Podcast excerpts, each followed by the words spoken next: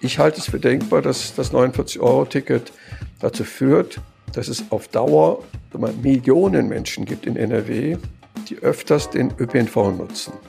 Nach langem Hin und Her gibt es ihn endlich, den Nachfolger für das 9-Euro-Ticket. Für 49 Euro soll man bald deutschlandweit mit Bussen und Bahnen fahren können. Wir klären in diesem Aufwacher, was ihr dazu wissen müsst. Ich bin Wiebke Dumpe. Hi. Rheinische Post Aufwacher. News aus NRW und dem Rest der Welt.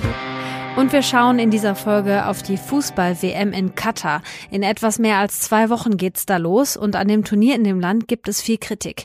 Wir gucken uns mal an, wie man mit dem ganzen Thema umgehen könnte. Los geht's aber mit den Meldungen aus der Landeshauptstadt und die kommen wie immer von Antenne Düsseldorf. Hallo Wiebke, wir sprechen heute über Weihnachtsfeiern, dann ist die Städtepartnerschaft mit Tschernowitz ein Thema und dann schauen wir noch zum Amtsgericht. Dort muss sich heute ein Raser verantworten.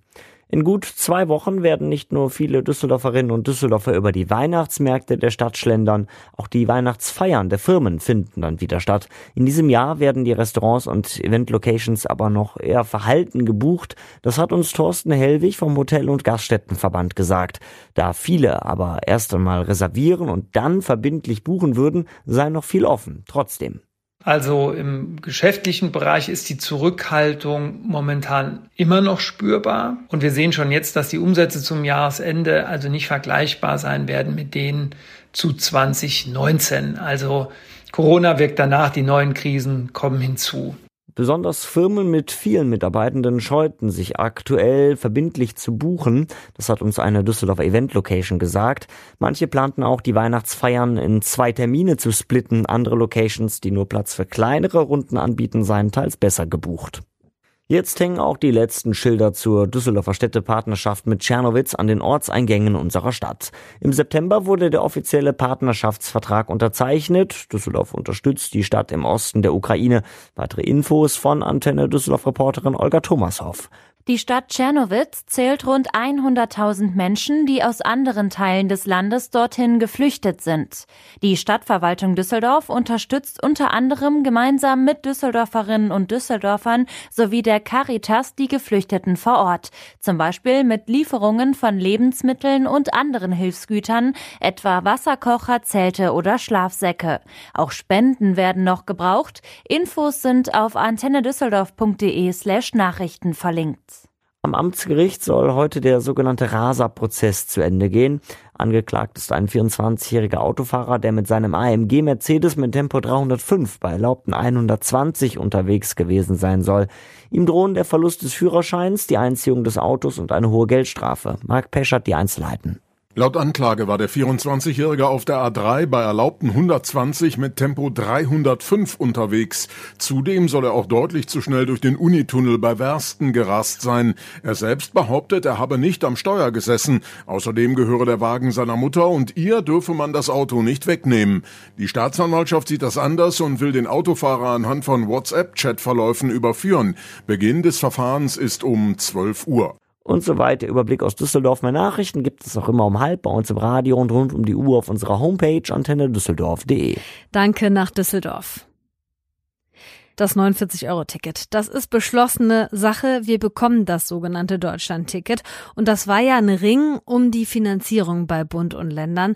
Jetzt haben sie sich dann darauf geeinigt, wie sie das machen wollen. Und klar, ne, 49 Euro, das ist immer noch nicht so günstig wie das 9-Euro-Ticket. Und für manche wird es sich auch einfach nicht lohnen. Aber für viele andere wird es eben schon Vorteile haben. Was ihr rund um das Ticket wissen müsst, das kläre ich jetzt mit dem RP Wirtschaftschefreporter Reinhard Kowalewski. Hallo Reinhard. Ja, ich grüße dich.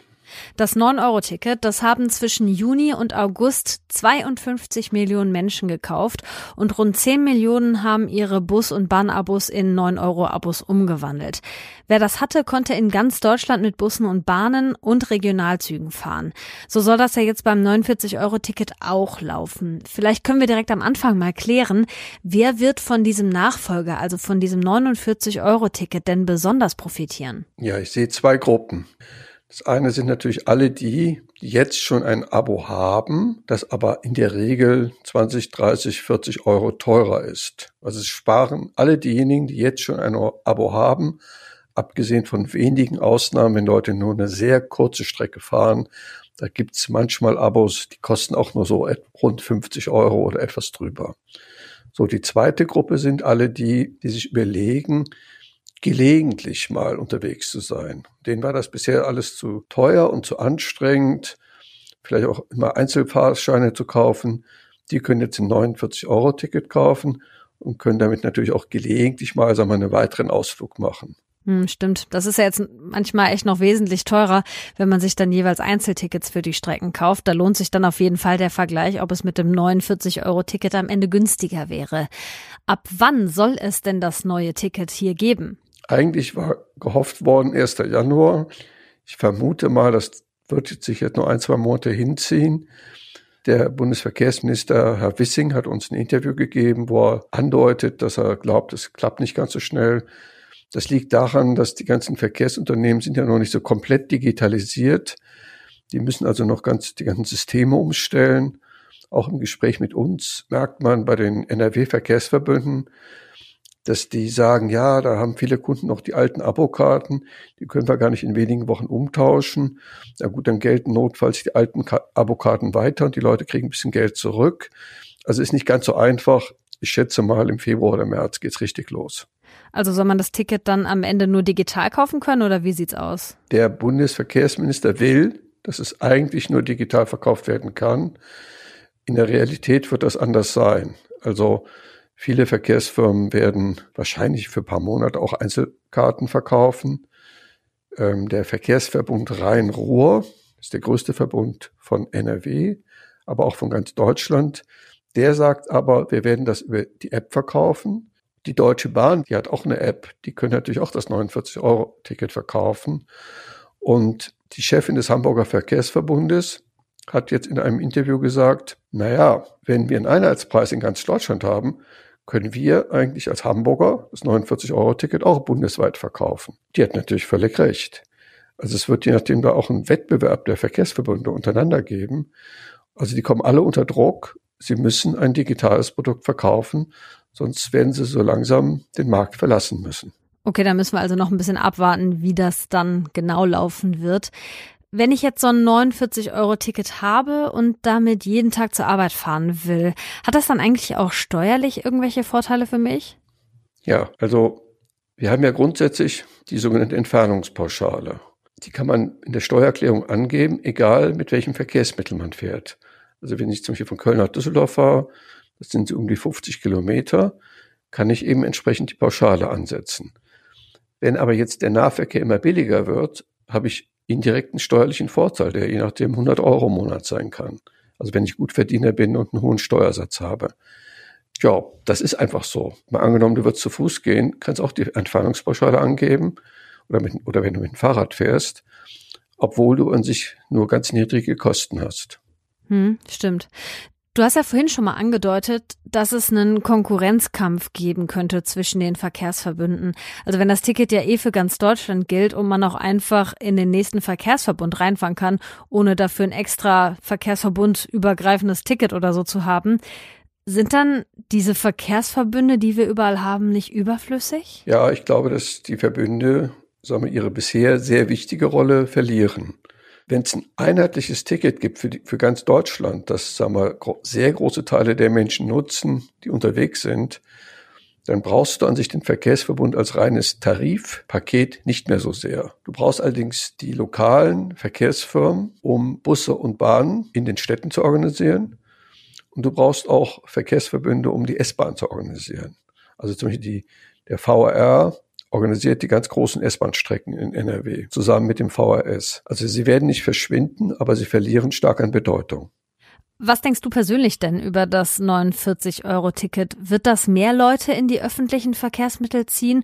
Und ist es auch ein guter Weg, um die Menschen jetzt gerade in der Krise zu entlasten? Ähm, das 49-Euro-Ticket finde ich gut, weil ich glaube, es wird viele Leute dazu bringen, das öfter auszuprobieren. Also es wird Leute so ein bisschen beweglich machen. Also die ganzen Pendler, also es sind ja Millionen Menschen in NRW unterwegs, die praktisch täglich mit dem Auto zur Arbeit fahren. Und wenn die so ein günstiges Angebot haben, glaube ich, dass viele sich das kaufen und dann eben, wenn mal schönes Wetter ist, fahren sie mit dem Fahrrad zur S-Bahn und wenn wieder schlechtes Wetter ist, fahren sie mit dem Auto.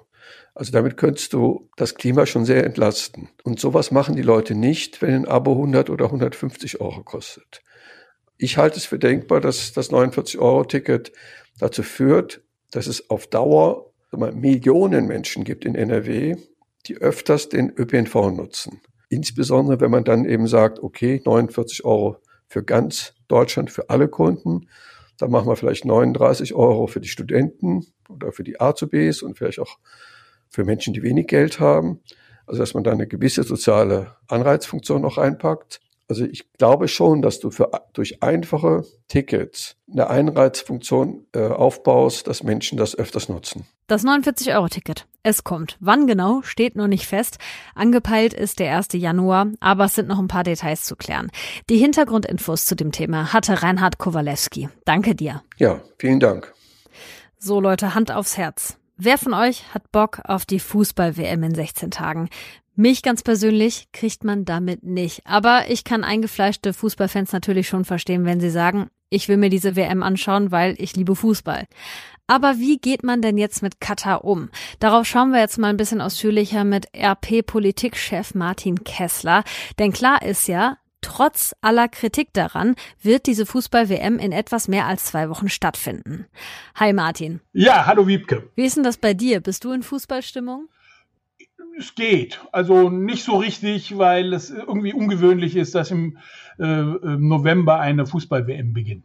Ja, okay, die Jahreszeit ist eine Sache, aber es gibt ja auch generell viel Kritik an Katar. Ich werfe mal ein paar Stichpunkte rein, also Menschenrechte, die nicht geachtet werden, Tote auf Baustellen, bei den Stadien und, und, und. Ne? Hier bei uns wollen einige Kneipen die WM deswegen gar nicht erst zeigen, um so ein Zeichen zu setzen. Und auch Politikerinnen und Politiker wissen noch nicht so ganz genau, ob sie jetzt nach Katar fahren oder nicht, oder? Das ist richtig. Es ist eine gewisse Ambivalenz, kann man sagen. Ähm, Katar ist der Gastgeber und er gilt bei uns als Gastgeber, der nicht so richtig erwünscht ist, weil natürlich auch viele Dinge in Katar selber schlecht sind. Aber ich finde, ähm, Deutschland hat sich entschlossen, die, das Turnier nicht zu boykottieren. Und insofern sollte man auch in gewisser Weise die Gastgeberrolle Katars anerkennen. Wenn jetzt ein Politiker oder eine Politikerin dahin fährt, um sich ein Spiel anzuschauen in Katar, muss dann deiner Meinung nach mit dem erhobenen Zeigefinger auch auf die ganzen Missstände hingewiesen werden?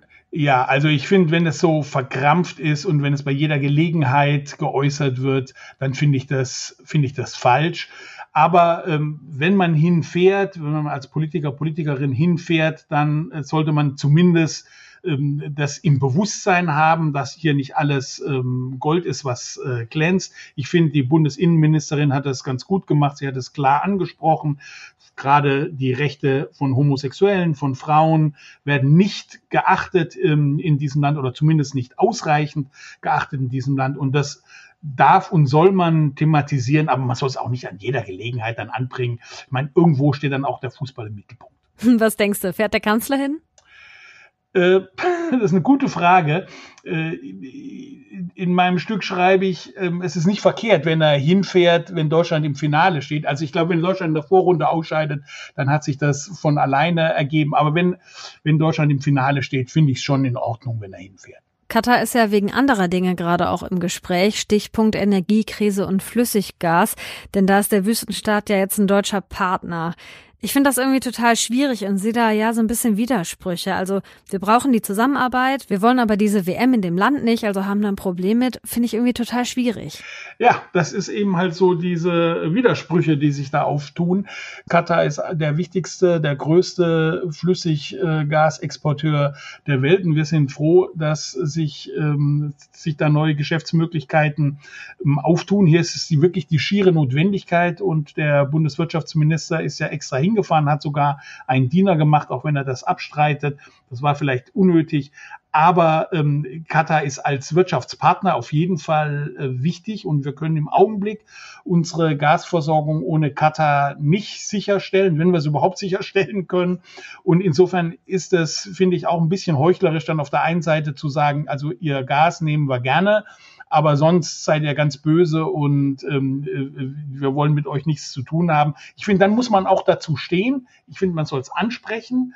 Auch die Deutschen sind nicht in allen Dingen fehlerfrei, auch innerhalb der Demokratie nicht fehlerfrei. Auch da hat es eine Zeit lang gedauert, bis Frauenrechte, Homosexuellenrechte und so weiter durchgesetzt wurden. Da darf man nicht zu pharisäerhaft sein. So eine Fußball-WM ist ja auch immer Werbung für den Gastgeber und Katar will auch mehr Touristen und Touristinnen aus dem Westen irgendwie ins Land locken und sich gut präsentieren. Meinst du, wir schauen nach der WM auch irgendwie ganz anders auf das Land? Ich glaube ja. Also bei mir ist schon, hat sich der Blick schon verändert, wenn man sich intensiver mit diesem Land einfach beschäftigt. Dann sieht man, dass, sag mal so, die Stereotypen dann eben doch nicht ganz so stimmen. Zum Beispiel verbessert sich das eine oder andere. Die Frauenrechte haben sich verbessert. Es werden auch keine Homosexuellen hingerichtet. Ich, ich weiß auch nicht jetzt von irgendwelchen Peitschenhieben, aber okay, ich meine, das ist, das ist schon etwas absurd, wenn wir darüber reden müssen. Also es ist sicherlich nicht gut aber es ist auch nicht so, dass es schlechter wird oder gleich bleibt, sondern die Regierung in Katar zeigt sich durchaus reformfreudig und versucht das ein oder andere äh, zu verbessern innerhalb natürlich des Herrscherrahmens. Der darf natürlich in keiner in keinem Fall ähm, irgendwie angetastet werden. Aber ich denke mir schon, dass auch von den Kataris und von der katarischen Regierung abhängt, wie sich das Land präsentiert. Wenn es deutlich wird, dass da doch mehr Reformen möglich sind, als es im Augenblick scheint, dann denke ich auch, dass sich die ähm, Sichtweise auf Katar verändert. Sagt Martin Kessler, Politikchef bei der Rheinischen Post. Danke für deine Perspektive. Danke, Wiebke. Das hier könnt ihr heute und übers Wochenende mal im Blick behalten. Die Außenministerinnen und Außenminister der sieben wichtigsten Industrienationen treffen sich heute nochmal in Münster. Seit gestern sprechen sie da unter anderem über die Folgen des Kriegs in der Ukraine und wie auch mit China und dem Iran umgegangen werden soll. Bundeskanzler Scholz trifft sich in China heute unter anderem mit Staatschef Xi Jinping. Bei den Gesprächen geht es vor allem um die deutsch-chinesischen Beziehungen, den Ukraine-Konflikt und um den Umgang mit Taiwan. Außerdem sollen die Menschenrechte Thema sein. Scholz hatte vor seiner Abreise in der Frankfurter Allgemeinen Zeitung einen Kurswechsel im Umgang mit China angekündigt. An der Reise von Kanzler Scholz gibt's auch Kritik, unter anderem, weil sie zwei Wochen nach dem Parteitag stattfindet, bei dem sich Staatschef Xi Jinping mehr Macht gesichert hat. In Ägypten geht am Sonntag die Weltklimakonferenz los. Zwei Wochen lang sprechen dann Vertreterinnen und Vertreter aus Ländern auf der ganzen Welt darüber, was konkret für mehr Klimaschutz gemacht werden muss. Der Fokus liegt auf der praktischen Umsetzung des Ausstiegs aus Kohle, Gas und Öl. Der wurde auf der letzten Klimakonferenz 2021 beschlossen. Wie immer am Freitag kommt noch ein Tipp aus unserer Kulturredaktion. Heute hat den Wolfram Görz für euch und es wird musikalisch. Können Dirigenten ins Delirium geraten? Diese etwas seltsam anmutende Frage beantworte ich in meinen Kulturtipps wie folgt: Ja, wenn sie nämlich den großartigen Delirienwalzer von Johann Strauss aufführen. Dieses Werk ist dem Wahnsinn und den Halluzinationen ziemlich nahe, natürlich mit Absicht, und Herbert von Karajan dirigierte seine Berliner Philharmoniker einmal so, als müsse die Erlebnisintensität eines Delirs noch gesteigert werden. Davon gibt es ein eindrucksvolles Video. So dann erinnere ich an die wunderbare brasilianische Jazz- und Bossa Nova-Sängerin Elis Regina, der vor 50 Jahren einmal eine ganze Sendung in der ARD gewidmet war. Was damals noch im Fernsehen möglich war, köstlich. Und dann porträtiere ich den französischen Pianisten Eric Lesage, der eine wunderbare CD mit impressionistischer Musik seiner Heimat vorgelegt hat. Ihr vielsagender Titel Hängende Gärten. Den kompletten Kulturtipp von Wolfram Görz findet ihr auf rp-online.de. So, und zum Schluss gucken wir noch schnell aufs Wetter. Der Tag geht grau und teils noch nass los, später ziehen Schauer ab und es lockert auf. Dazu 10 bis 13 Grad auf den Bergen um die 8. Es kann auch windig werden. Das Wochenende bleibt ähnlich herbstlich durchwachsen, Samstag so ähnlich wie heute und der Sonntag wird noch was grauer, soll laut deutschem Wetterdienst aber trocken bleiben. Das war der Aufwacher am 4. November 2022. Ich bin Wiebke Dumpe und ich sage Tschüss und schönes Wochenende euch. Mehr Nachrichten aus NRW gibt's jederzeit auf RP Online. rp-online.de